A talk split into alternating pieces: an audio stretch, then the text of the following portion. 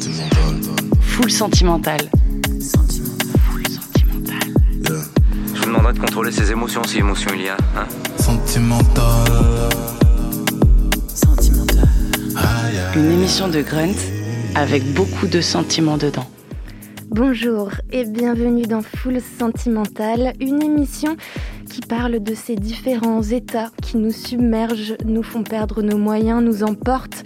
C'est ça, des émotions, quelque chose de très humain, vécu de manière différente selon les personnes. Et aujourd'hui, pour ce nouvel épisode de Full Sentimental, je vous propose de vivre ces émotions à travers le vécu d'une artiste française qui s'est dans un premier temps fait connaître sous l'avatar Dream Koala, à tout juste 16 ans.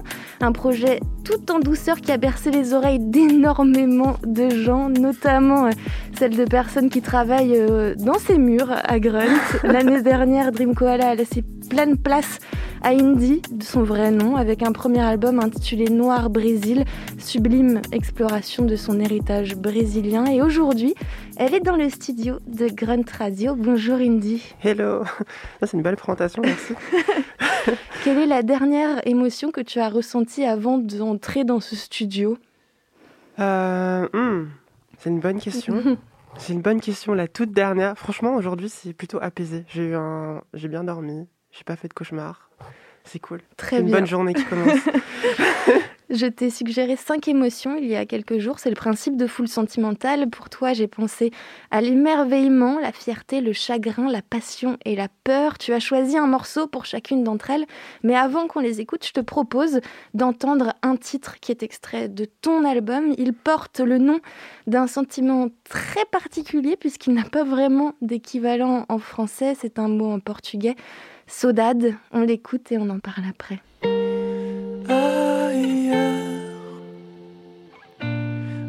Entre ciel et mer, j'ignore où je suis, si loin de la blancheur des nuits que je fuis. Je crains que si nos promesses n'aient plus d'empire en toujours. Le chant de la mélancolie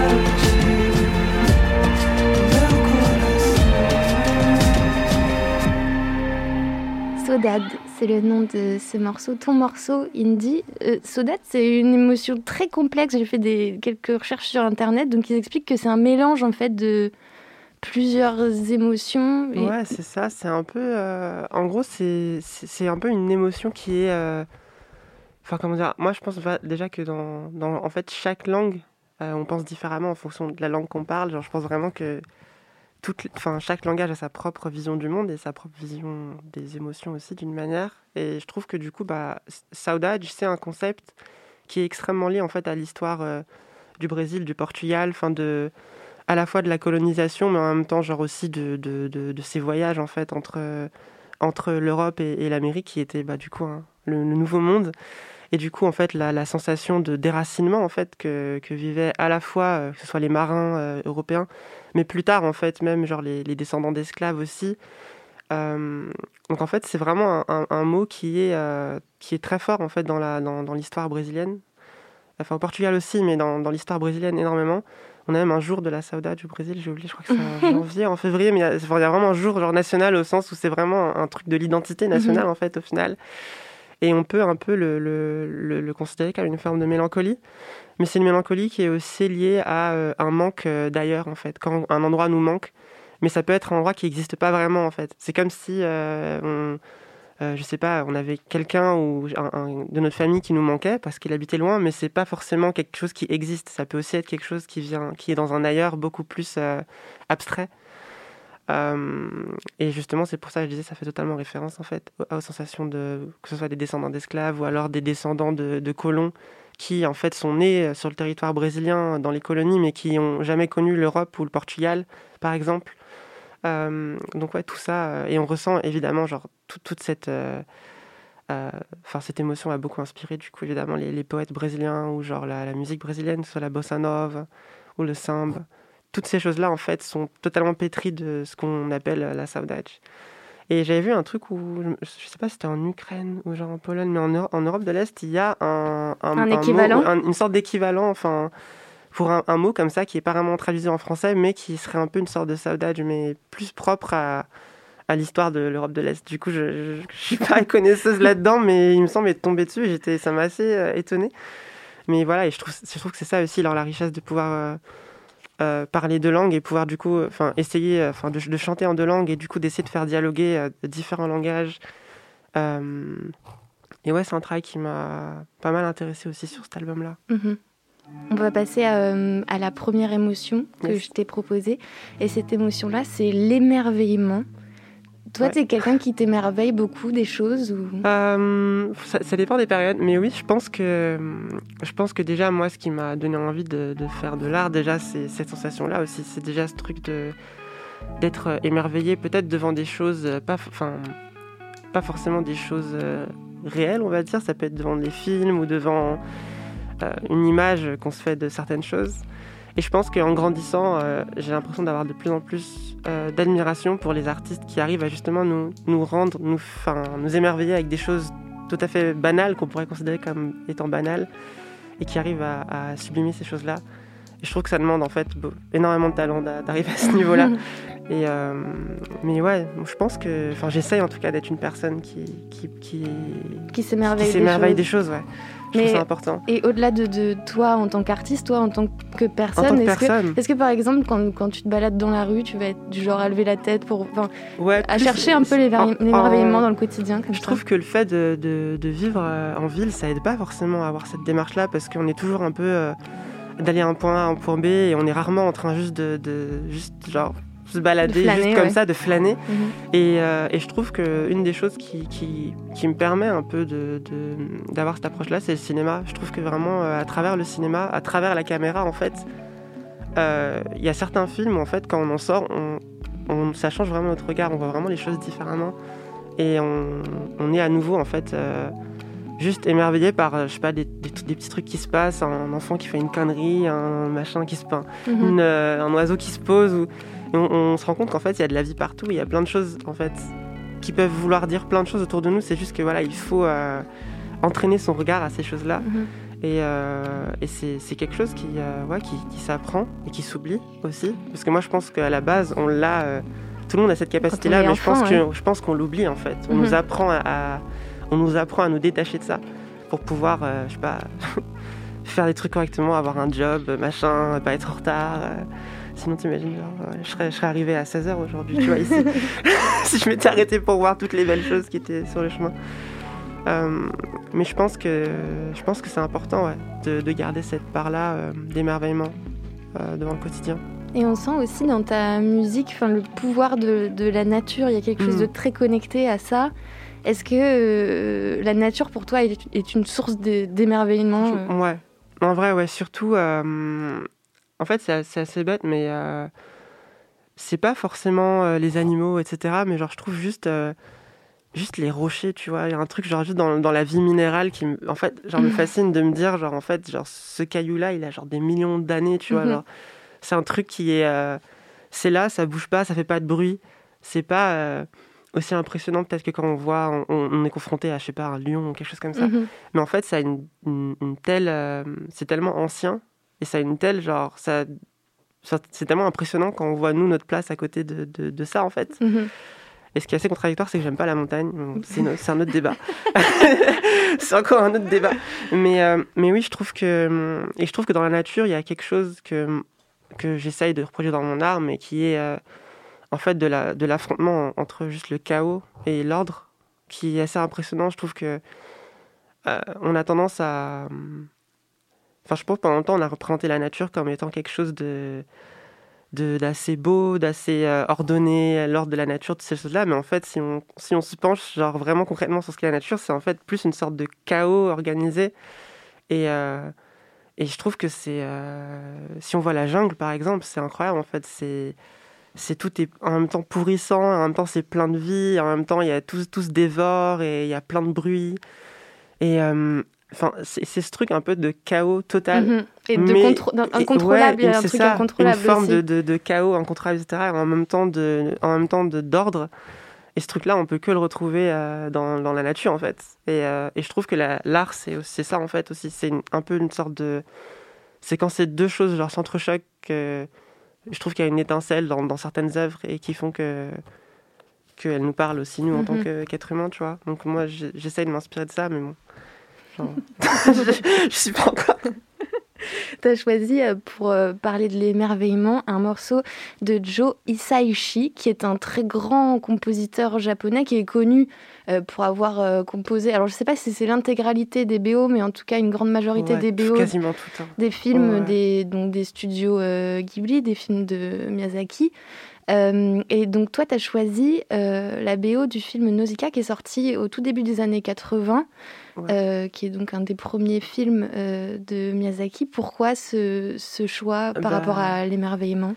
Parce que Nausicaa, c'est tout simplement le, je pense, le premier Miyazaki que j'ai vu au cinéma. Euh, non, non j'avais vu le voyage de Shiro avant. Le deuxième, c'était Nausicaa avec mon père. Et en fait, je me souviens très bien que cette, ce, ce morceau-là du début de l'intro, en fait, pour ceux qui l'ont pas vu ou qui ont oublié. Euh, au début de Nausicaa, on a des longs plans en fait de paysages. De, en fait, c'est une sorte d'univers ou de planète où euh, la nature est contaminée par une sorte de virus un peu champignon bizarre. en gros, toute la nature est, euh, est contaminée et toxique. Du mhm. coup, les humains ne peuvent plus y habiter.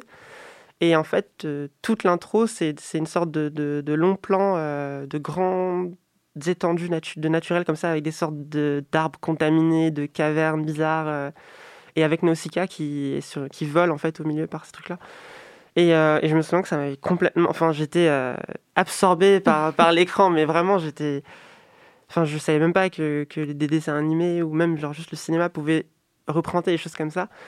Et, euh, et je trouve que la musique de Joe Hisaishi, elle est vraiment. à chaque fois que j'écoute ce morceau, j'ai l'impression de revenir à ce stade-là et de retrouver ce même émerveillement devant les, les, paysages en fait dessinés par Miyazaki. Et les deux, vraiment, ils ont une sorte de symbiose dans, quand ils travaillent ensemble qui est assez incroyable entre les images que Miyazaki crée et, euh, et, euh, et, les, la les compositions de Joe mhm. Et oui, pour revenir justement sur la nature, je trouve que, genre, que Miyazaki, c'est un peu. Euh, il est. Enfin, je sais pas, il a une façon de, de, de représenter une idée de la nature que je trouve en fait assez fascinante. Quoi. Elle est à la fois cruelle et en même temps elle est sacrée et en même temps elle est elle est tellement au-dessus de. Enfin, même s'il y a des humains qui ont des super pouvoirs, des gens qui ont des pouvoirs dans ces films, en fait, la, les pouvoirs des choses simples de la nature, il est toujours beaucoup plus puissant que, Mhm. que ces personnages principaux. Et, euh, et je trouve que pour ma génération, c'est un peu. euh, Enfin, il a vraiment façonné un peu notre euh, imaginaire d'une manière. Je trouve qu'on a, on a quand même. euh, tous, ceux, tous les gosses des années 90, tout, on a quand même mangé beaucoup, beaucoup de Miyazaki. et je pense que même les petits de maintenant, ils regardent toujours, tu vois. Et je crois que. hum, que ouais, enfin lui aussi, on sent que, enfin, il vient, il est né euh, à peu près au moment d'Hiroshima. Enfin, il a aussi été en fait, euh, je pense, euh, il a aussi eu beaucoup eu ces questionnements par rapport à la place de, de la technologie, de l'homme dans la nature. Et, euh, et je trouve que voilà, ça, les images qu'il crée sont, sont vraiment sublimes, quoi. Et nous, et nous poussent en fait à réfléchir aussi à notre place. Après, parfois c'est un peu naïf, parfois c'est un peu plein de maladresse, mais je trouve que c'est quand même genre très, euh, enfin, c'est super inspirant, quoi.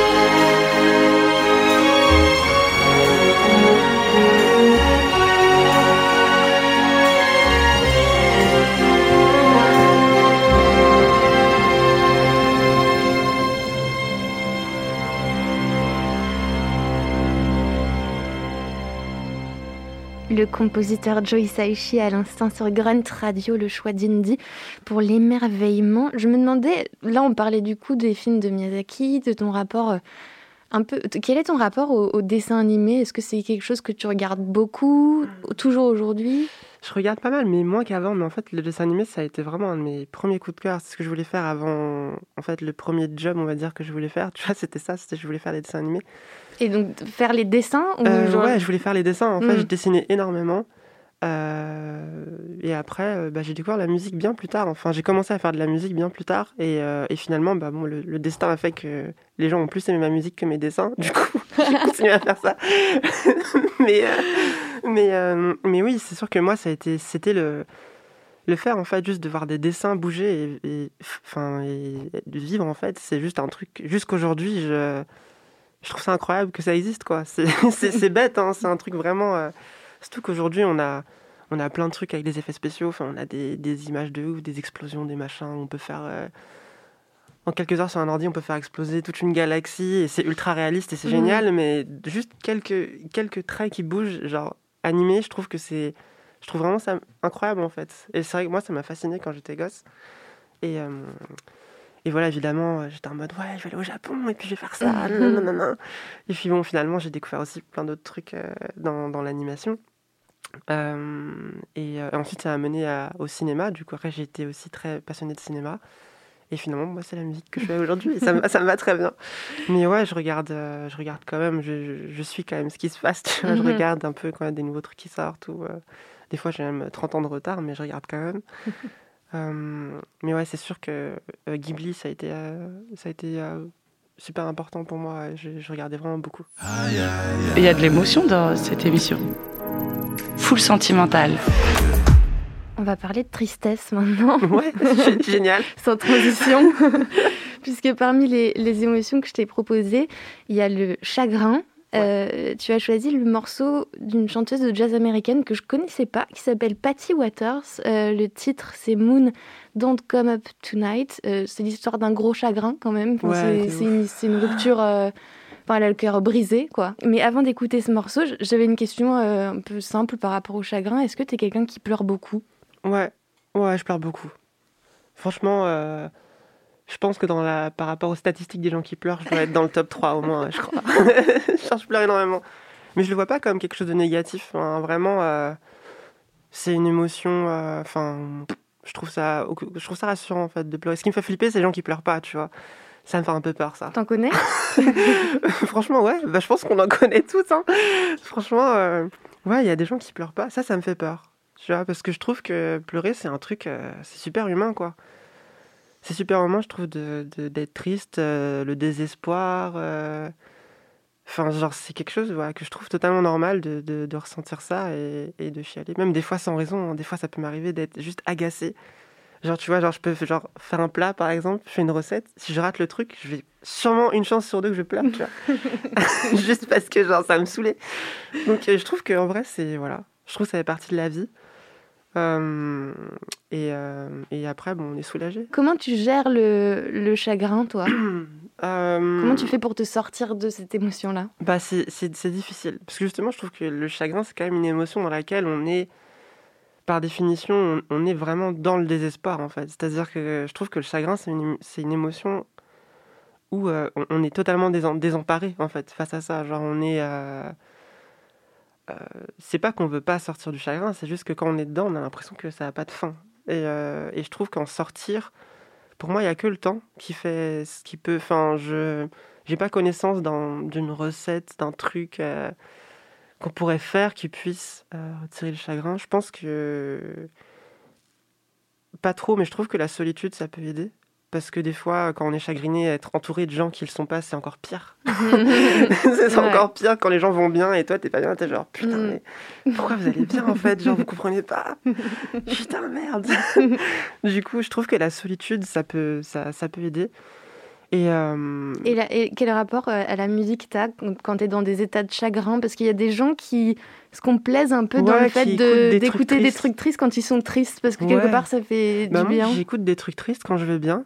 Et quand je vais pas bien, j'écoute pas de musique en fait. Genre quand, je, Mhm. quand je vais pas bien, je, tout m'insupporte. Genre euh, la musique, genre, je trouve ça stupide, euh, les trucs, je trouve tout nul. Enfin, du coup, j'ai plutôt tendance à être vraiment genre en mode euh, seul dans mon coin et puis euh, En attendre que ça passe dans le silence, tu vois. Vraiment comme quelqu'un de vraiment misérable, tu vois. Genre, tu vois, genre, il n'y a pas de musique pour cet état-là, ça n'existe pas. Et c'est vrai, parce que les gens, parce que les gens ont tendance à penser que justement, genre, les art, enfin, que le chagrin, euh, que ça nourrit, euh, enfin, que- les artistes, ouais. voilà, euh, créent parce que le désespoir fait les artistes. Mais moi, je pense que le vrai désespoir, on peut pas créer quand on est désespéré, c'est impossible. Genre, je... peut-être qu'après, on, on peut aller dans une phase où justement, on se nourrit de ce qu'on a vécu. Mais quand on est dans un état de, de désespoir, on peut pas créer. Enfin, Mhm. Pour moi, la création, c'est forcément... Si on crée, c'est que déjà, euh, il y a un peu de vitalité en nous, tu vois. Et euh, alors, soit les j'ai, ils sont vraiment hardcore, et du coup, ils sont pires que, que les autres, je, je pense pas. Mais, euh, mais ouais, je pense que. Je pense que quand on est vraiment dans le mal, on peut pas créer, et on peut pas apprécier les créations des autres non plus. Je crois que c'est c'est un autre stade. Mais... euh, mais je trouve qu'écouter des trucs tristes quand on va bien, c'est assez satisfaisant. Voilà. c'est quand même euh, quelque chose que j'apprécie. J'écoute pas mal de musique triste, donc... euh, Moi, c'est ce qu'on s'apprête à faire du coup en écoutant ce morceau de Patty Waters. Euh, pourquoi est-ce que pourquoi pourquoi ce morceau? Parce que c'est euh, bah déjà c'est une artiste qui est pas très enfin qui est connue on va dire dans certains milieux, mais qui est moins connue que ce qu'elle devrait selon moi. Mhm. Euh, je trouve que c'est vraiment une, euh, une artiste qui a euh, totalement révolutionné une façon de chanter dans le jazz et dans, de, de chanter tout court. Dans le morceau qu'on va écouter, c'est plus traditionnel parce qu'elle joue au piano, elle chante, c'est plus une balade. Et c'est vraiment un morceau très isolé dans sa discographie. Mais sinon, Patty Waters, c'est vraiment une chanteuse qui expérimente énormément avec euh, sa voix. Elle va crier, elle va chercher à faire des sons bizarres, enfin plein. En fait, de la même manière que les saxophonistes de free jazz, elle, elle va, elle va beaucoup jouer dans le free jazz aussi avec sa voix. Elle va justement essayer de suivre euh, toutes ces improvisations de saxophone, mais avec sa voix. Mhm. Et, euh, et elle aura énormément influencé bah, plus tard, je sais pas, Yoko Ono ou même Patti Smith a été influencée par elle, ou même genre Björk par exemple, enfin plein d'autres chanteuses plus tard qui vont en fait se nourrir de son travail. Et, euh, et sachant que elle, euh, justement, aussi sa démarche, elle, elle est aussi euh, très liée au, aux civil rights aux États-Unis à cette époque-là. Donc en fait, c'est vraiment aussi une façon de de d'exprimer euh, de manière extrême en fait, genre un- une réaction face à l'Amérique en fait de, de son époque qui était bah du coup enfin, face à la ségrégation toutes ces choses là. Mhm. Euh, et du coup, voilà, à la fois son engagement politique et elle, son comment ça dialogue avec sa technique et sa musique, je trouve ça euh, enfin, assez impressionnant. Et euh, voilà, du coup, c'est vraiment. euh, et ce morceau en particulier, je le trouve vraiment. euh, il est vraiment. euh, ouais, il glace le sang, quoi. Il Oui. est tellement. euh, je, pense- je le trouve incroyable. Voilà. Eh ben, on l'écoute. Il s'appelle donc Moon, Don't Come Up Tonight. Moon, don't come up tonight.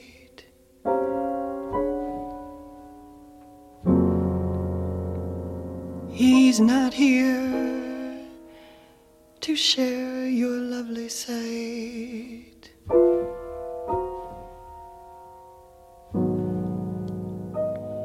My man has gone away and left me with a broken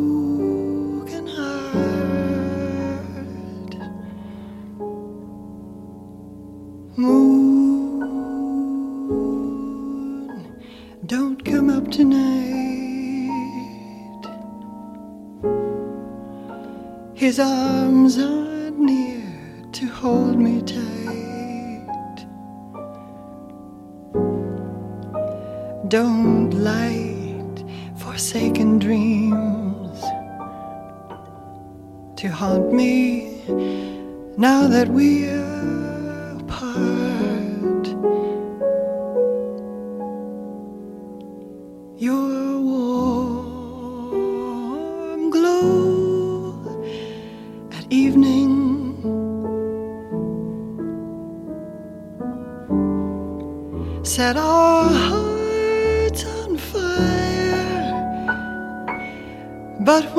turn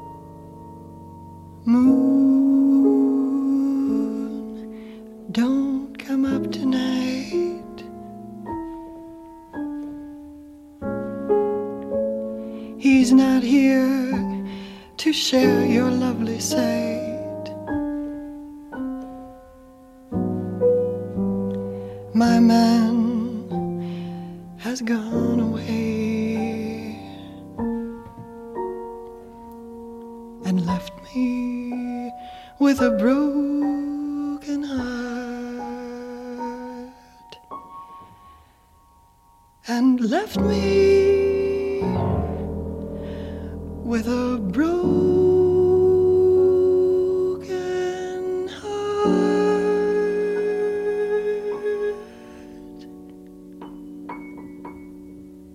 Le cœur brisé de Patty Waters, c'était le morceau Moon Don't Come Up Tonight avec le choix d'Indy pour euh, le chagrin. T'étais en train de pianoter sur la table.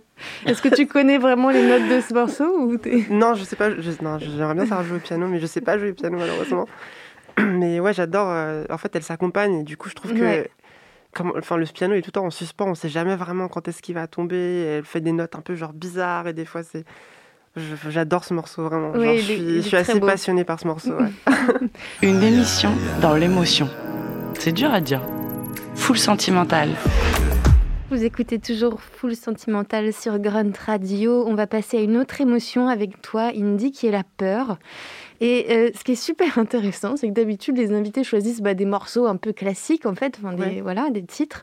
Et toi, euh, t'as pensé, pour la peur, à un enregistrement sonore euh, qui daterait a priori de 1860. Est-ce que tu peux nous Ouais. expliquer un peu l'histoire de, de ce son avant qu'on l'écoute et qui est effectivement terrifiant hein, Ouais, en fait, je... alors c'est un enregistrement ouais, de 1860 environ. Enfin, en gros, c'est le plus vieil enregistrement qu'on a d'une voix humaine.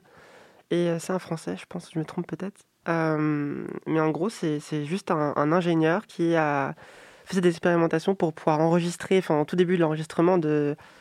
Voilà, il se posait des questions de comment on pouvait enregistrer euh, du son. Et, euh, et en fait, du coup, il chantait pour. euh, Enfin, il parlait ou il chantait pour. comme nous, on fait un check de micro, mais sauf que lui, bon, voilà, il l'expérimentait, quoi. Et en fait, je sais pas pour quelle raison, mais je trouve ça vraiment bizarre. Il a chanté au clair de la lune pour test euh, ses enregistrements. Je sais pas pourquoi au clair de la lune. Euh, et du coup, voilà, on se retrouve avec cet enregistrement qui a plus d'un siècle d'un gars qui euh, chante au clair de la lune. Et je trouve que ça fait extrêmement peur. Voilà, enfin, c'est bizarre, il faut l'écouter pour comprendre, mais parce que voilà, il y a, y a- y a le grain, enfin, il y a, déjà il y a la distance dans le temps, le fait de rien que le fait d'avoir un enregistrement aussi vieux, je trouve qu'en soi, il y a un truc qui est un peu flippant, Mhm. euh, un peu fantomatique, quoi, et surtout que l'enregistrement est tellement usé, et de mauvaise qualité, et, euh, et ouais, enfin, c'est vraiment bizarre. quoi. Ça fait peur. oui, moi ça me fait peur en tout cas.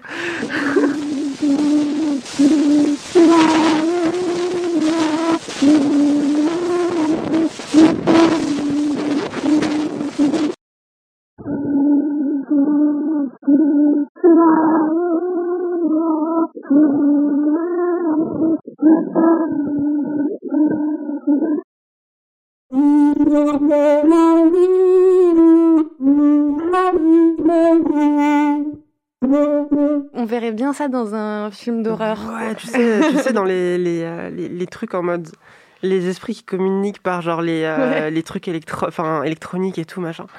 Voilà, et euh, je trouve que ouais, c'est. Enfin, je sais pas, je trouve ça fou d'avoir un truc aussi vieux en fait. C'est Ouais. genre 1860 et, et que ce soit une comptine d'enfants. Enfin, je sais pas, il y a un truc vraiment glauque ouais, là-dedans. très glauque, ouais. Je sais pas. c'est vraiment flippant. voilà. Mais, euh, mais ouais, en plus, les fantômes, je sais pas, c'est un truc qui me fait assez flipper de base. Donc Mhm. euh, voilà, tout est réuni pour me faire peur. Enfin, moi, après, je sais que la peur, c'est très subjectif en fait. Parce que Mhm. je sais qu'il y a des gens, ils ont. Enfin, a- Par exemple, tu vois, moi, les araignées, je je suis terrifiée par les araignées.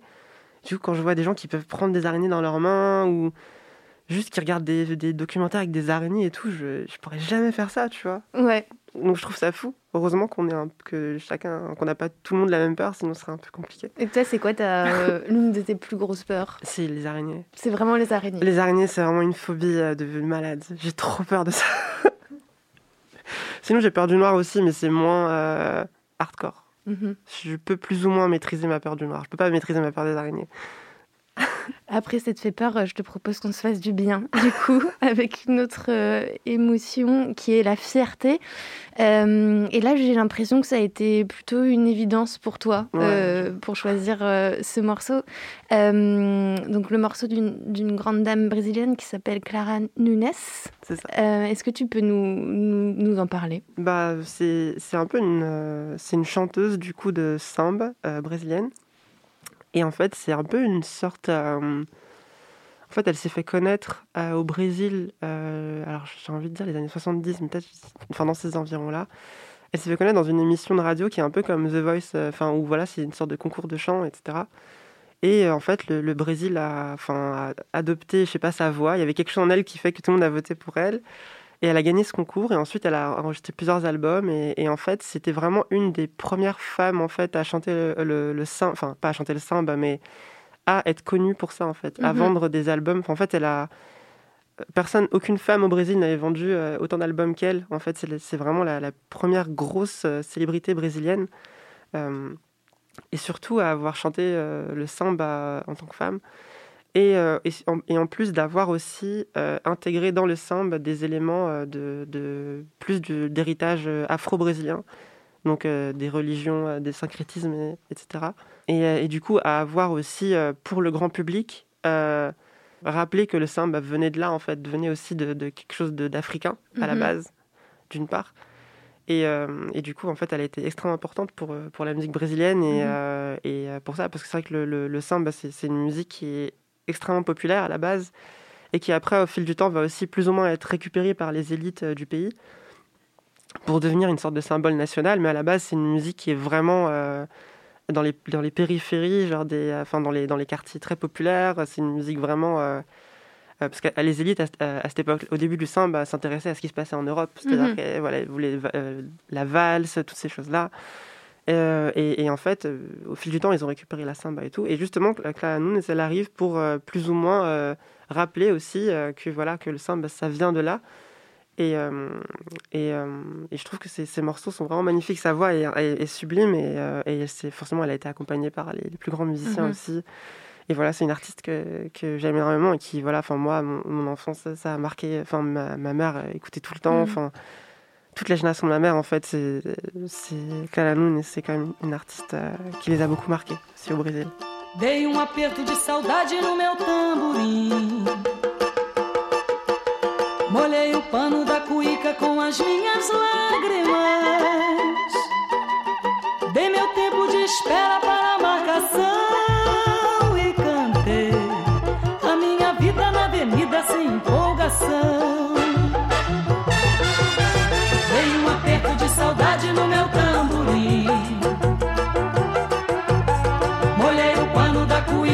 cuíca com as minhas lágrimas.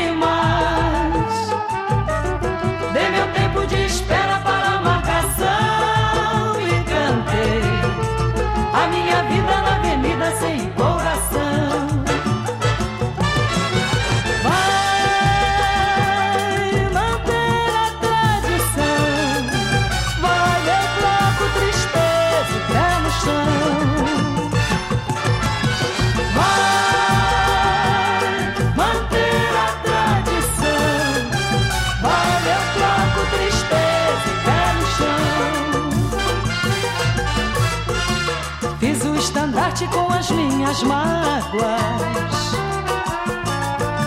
Usei como destaque a tua falsidade. Do nosso desacerto fiz meu samba enredo. No velho som da minha surda dividi meus versos.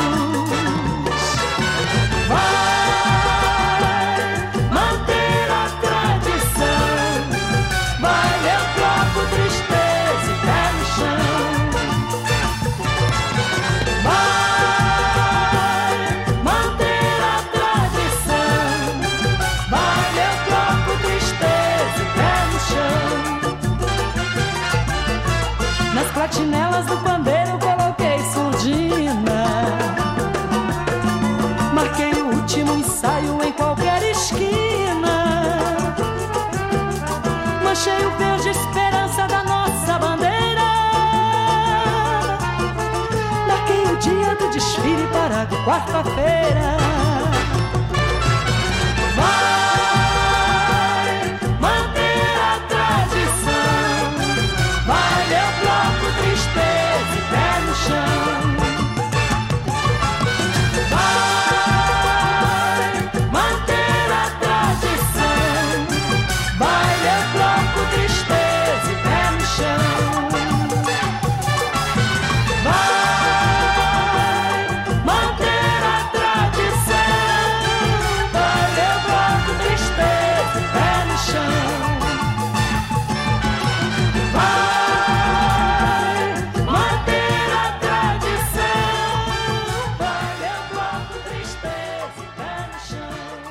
Toi, t'es né euh, en Oui, moi je suis née ici, mais mes parents sont Euh, brésiliens. tes parents sont brésiliens, euh, mais euh, à quel moment, enfin, comment est-ce que le, le Brésil intervenait quand tu étais plus jeune? Est-ce qu'il y avait des repères euh, un peu culturels, que ce Ouais. soit dans la nourriture, dans la Bah, musique, ouais, dans la... éno- Énormément. Bah, déjà, euh, pour par la langue, c'est-à-dire que mes, parents m'ont appris le portugais d'abord. Mhm. Et euh, après, le français, je l'ai appris à, quasiment à l'école, en fait. Mais à la maison, à la base, je- on parlait que portugais. Et ensuite, mes parents se sont divisés entre ma mère qui parlait portugais mon père qui parlait français, moi.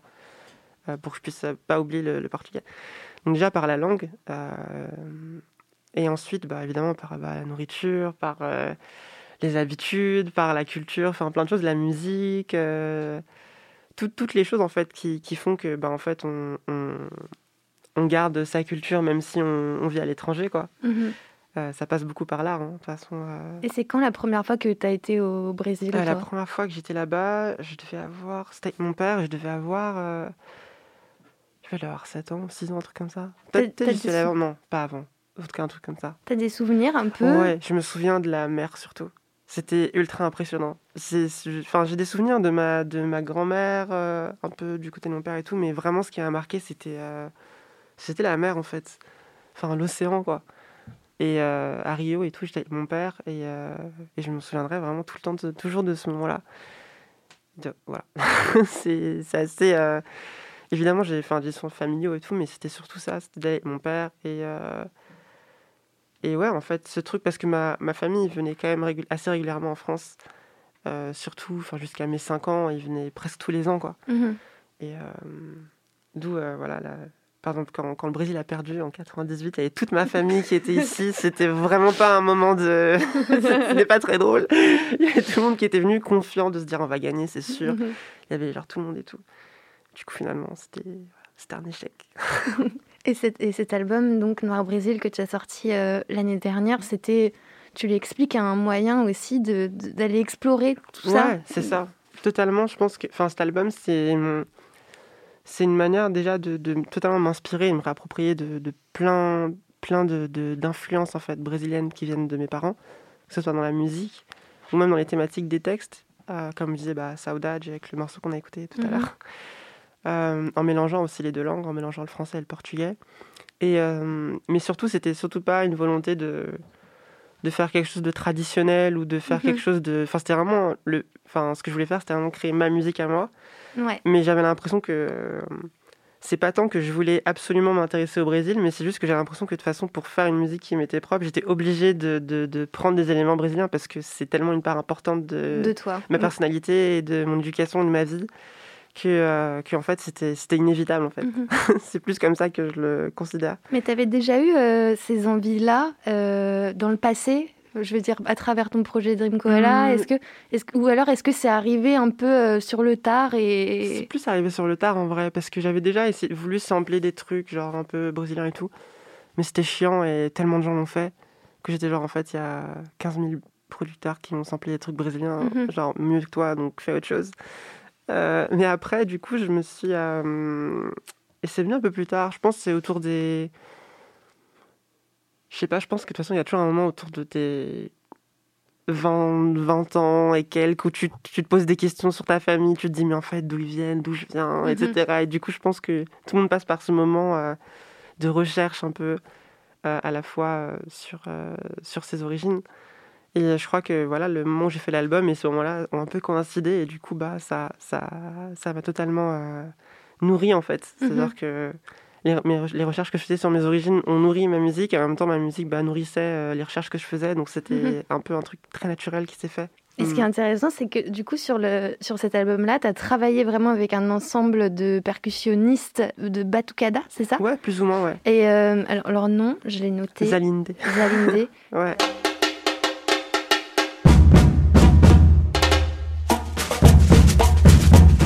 Et du coup, comment ça s'est passé? Parce que j'ai lu que c'est un ensemble où elles sont quand même. euh, Elles sont- ouais, elles elles sont sont 20, non? C'est Ouais, énorme. Alors, elles ont plusieurs formations. Euh, des fois, elles sont une vingtaine quand elles jouent dans la rue et tout. Des fois, elles peuvent être 5 ou 6. Mhm. Et, euh, et, euh, et c'est vrai que du coup, moi, euh, avec, bah, en fait, j'ai coproduit l'album avec Superpose, Oui, qui est un producteur français. de musique un- ouais, électronique. un musique électronique, Mhm. qui est un très bon ami à moi aussi. Et en fait, on a. C'est vrai que moi, j'avais surtout envie. j'avais surtout envie en fait de, de jouer, de faire jouer des percussions avec certains rythmes assez classiques qu'on peut entendre dans les albums brésiliens. Et euh, mais ce que je voulais, c'était surtout après les retoucher ou pouvoir les, Mhm. les les, les, les, les travailler comme si c'était des, des samples ou comme si c'était un peu la matière euh, plus électronique en fait. Et, euh, et du coup, c'est vrai que c'était à la fois moi, j'avais jamais vraiment fait ça avant, et elles, pareil, c'était totalement Ouais. différent de leur manière de travailler où justement, elles, on, d'habitude, on les appelle pour faire des, des prises très euh, naturelles de groupe où elles jouent toutes ensemble, et c'est en général ce que les gens veulent quand ils les contactent. Et nous, on Mhm. était un peu en mode non, non, vas-y, joue ça à part, joue ça toute seule, fais ça comme ça et tout. Du coup, c'était un peu genre un laboratoire, mais c'était super cool. Et ça, ça s'est passé dans euh, un studio ouais, du coup dans un euh, studio, ouais. Bah, à côté d'ici, il y a un moteur basse, ok. pas très loin d'ici. Et, euh, et on a fait ça euh, pendant quelques jours. Et ensuite, bah, on est parti euh, pendant des semaines euh, à travailler tout ça avec Gabriel euh, dans Mhm. son studio. Donc, Gabriel, euh, qui est le prénom de Superpose. Superpose, pardon. Il n'y a pas de problème. Avec Superpose et à tout, à tout euh, retoucher. euh, et à écouter plein de trucs. Et puis, tu sais, genre, on, on avançait sur un truc. Et puis après, genre, je rentrais chez moi, j'écoutais un album, on revenait, on se disait, en fait, j'ai écouté ça, c'est pas ce qu'il faut faire, faut faire ça. ok, non, non, on trouve et tout. Et puis en fait, il y a eu genre 15 000 couches de travail. Et c'est ce que j'aime aussi dans l'album, c'est qu'on sent qu'il y a plusieurs euh, couches de sons un peu partout. Mhm. Et, euh, et c'est ce que je disais tout à l'heure justement sur les rochers par exemple, ce que j'aime beaucoup, c'est voilà ce côté de, de, 'fin, de sédiment, enfin de qu'on sent qu'il y a plusieurs couches, qu'il y a du temps qui est passé, qu'il y a des prises qui n'ont pas été faites au même moment, au même endroit. euh, et moi, c'est vrai que j'aime beaucoup ça. Mhm. Et autant euh, justement le travail de Patty Waters qu'on a écouté plutôt de prise directe, très dans le moment, je trouve ça magnifique. Mais déjà, je suis incapable de faire ça. J'ai absolument pas le talent de faire ça. Mais par contre, ce que j'aime bien, c'est aussi voilà, aller, euh, aller travailler les sons sur le long terme et, euh, et laisser en fait le, le temps faire les choses aussi. T'as une phrase euh, que je trouve assez forte dans un de tes morceaux, c'est le nom de mon pays brûle dans mon sang. Ouais. Et l'utilisation du mot brûle, en fait, parce que c'est c'est quelque chose qui, qui est en rapport avec la douleur, en fait. Ouais, Est-ce que, totalement. est-ce que tu, tu souffres aussi un peu de, de, Je pense que, ça? Enfin, disons que euh, le Brésil, c'est quand même un pays qui a une histoire extrêmement violente. C'est vraiment un pays euh, qui plonge euh, ses racines dans bah, le génocide euh, des, peuples indiens, enfin amérindiens, euh, l'esclavage, la colonisation, la- tellement de choses extrêmement violentes qui jusqu'aujourd'hui en fait marquent le pays. On peut le voir avec le fascisme en ce moment. Euh, et, et ouais, je pense que du coup, forcément, c'est quelque chose où même, enfin même des générations après, en fait, ça, ça te marque quand même. Je pense de la même manière que quand, enfin, quand on a des ancêtres qui ont, enfin, qui ont souffert euh, d'une manière ou d'une autre, je pense que on le ressent, on le ressent dans son Mm. sang aussi d'une certaine manière, même si c'est pas Ouais. une douleur physique. C'est pour ça que j'utilise des images pour en parler, Mhm. mais, mais, euh, mais totalement, je pense qu'il y a euh, encore énormément de, de, de progrès, énormément de luttes à mener, que ce soit enfin, contre le racisme euh, au Brésil, mais même ici, tu vois.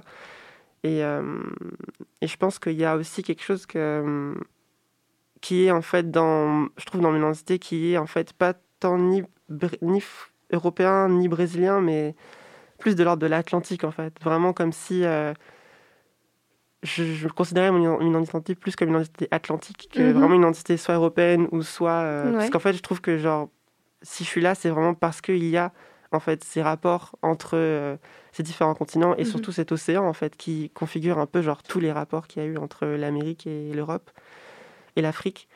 Et euh, moi, je considère un peu euh, mon identité là-dedans. Et c'est une, c'est une, une penseuse brésilienne qui s'appelle Beatriz Nascimento qui a beaucoup écrit sur ça, la pensée atlantique et euh, l'identité atlantique. Et euh, voilà. Je, je trouve qu'il y a un peu de- beaucoup de ça dans mon album aussi, dans mes textes. Mon ancêtre n'a pas de nom, son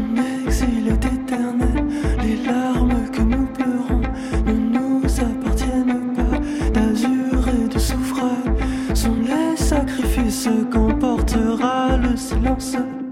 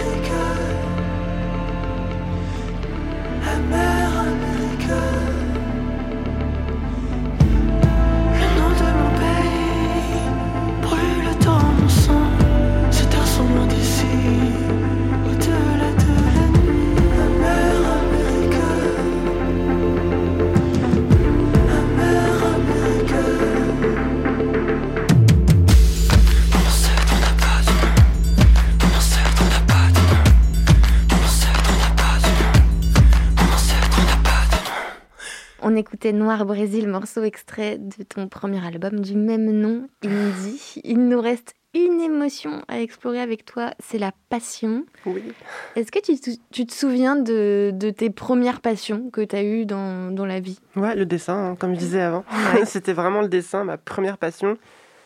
Vraiment, euh, ce truc où t'es dans une fièvre, euh, tu sais, genre t'es t'es en cours et tu veux juste, genre, tu veux dessiner, après tu rentres chez toi, tu veux dessiner, après le soir tu veux pas aller te coucher, tu veux dessiner, tu vois. Et c'était vraiment, euh, pour moi, une première passion, vraiment. T'étais le genre d'élève qui, qui dessinait ouais, sur ses cahiers rien du tout. Franchement, j'écoutais rien. Je crois que j'ai écouté genre jusqu'en CM2 peut-être, tu vois. Mais après, j'ai j'ai abandonné totalement les études. C'était vraiment pas du tout pour moi. Mais par contre, ouais, je dessinais beaucoup. Du coup, j'ai pu euh, quand même progresser en cours d'une autre manière.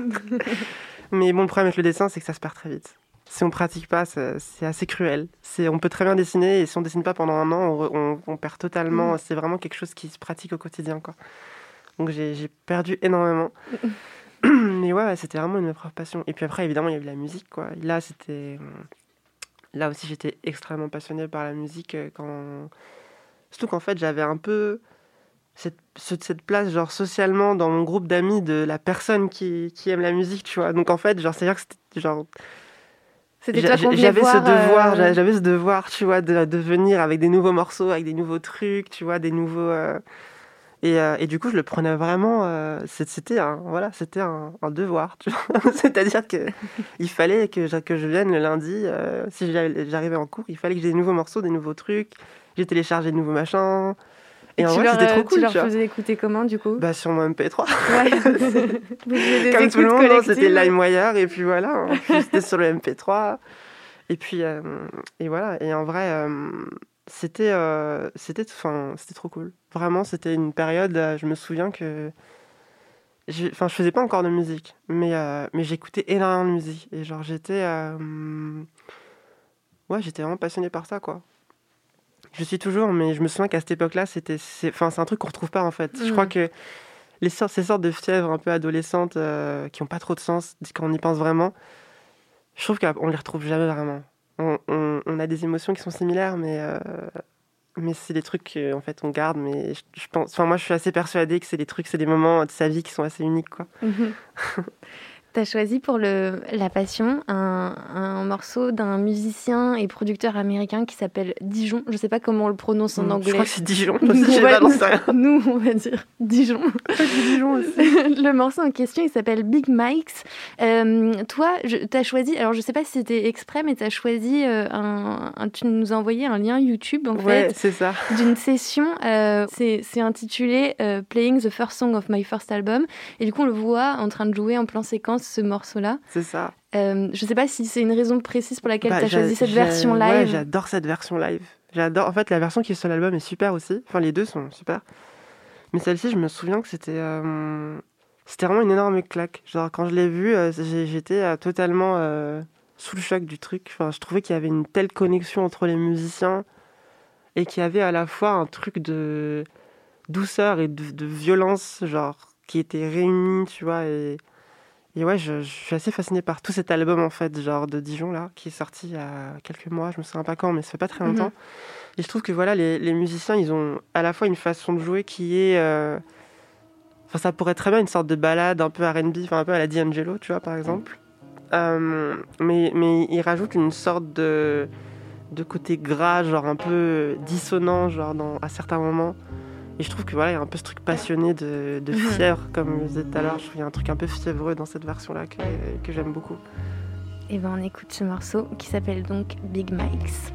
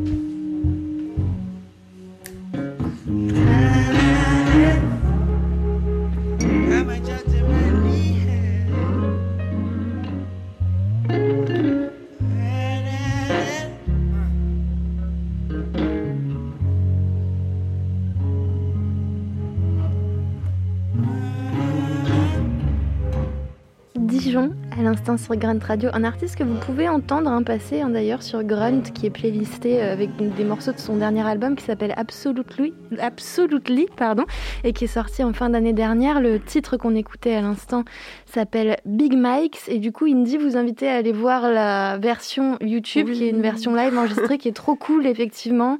Et euh, du coup, vous tapez juste Dijon, Playing the First Song of My First Album, et vous allez tomber sur la vidéo euh, qui est trop trop bien. C'était donc La Passion par Indy, et c'est la fin de ce full sentimental. Merci. Merci beaucoup d'être Ouais, venu dans cool. ce studio. Je rappelle que ton album Noir Brésil bah, est sorti et qu'il est dispo partout. Allez l'écouter, c'est vraiment très très bien. Euh, tu as des dates qui arrivent normalement, on l'espère, le 21 janvier à l'Hyper Weekend Festival à la Maison de la Radio à Paris, les 28 et 29 janvier à Rouen en première partie euh, de l'Impératrice. Merci à Mathéus Desmacedo à la réalisation de cette émission. Si elle vous a fait ressentir des choses, n'hésitez pas à la commenter et à la partager. Tous les autres épisodes de Full Sentimental sont à retrouver en podcast sur vos plateformes de stream préférées. Prenez soin de vous. Bisous. Full sentimental. Full sentimental. Les émotions, ça creuse. Sentimental. Une émission de Grunt avec beaucoup de sentiments dedans.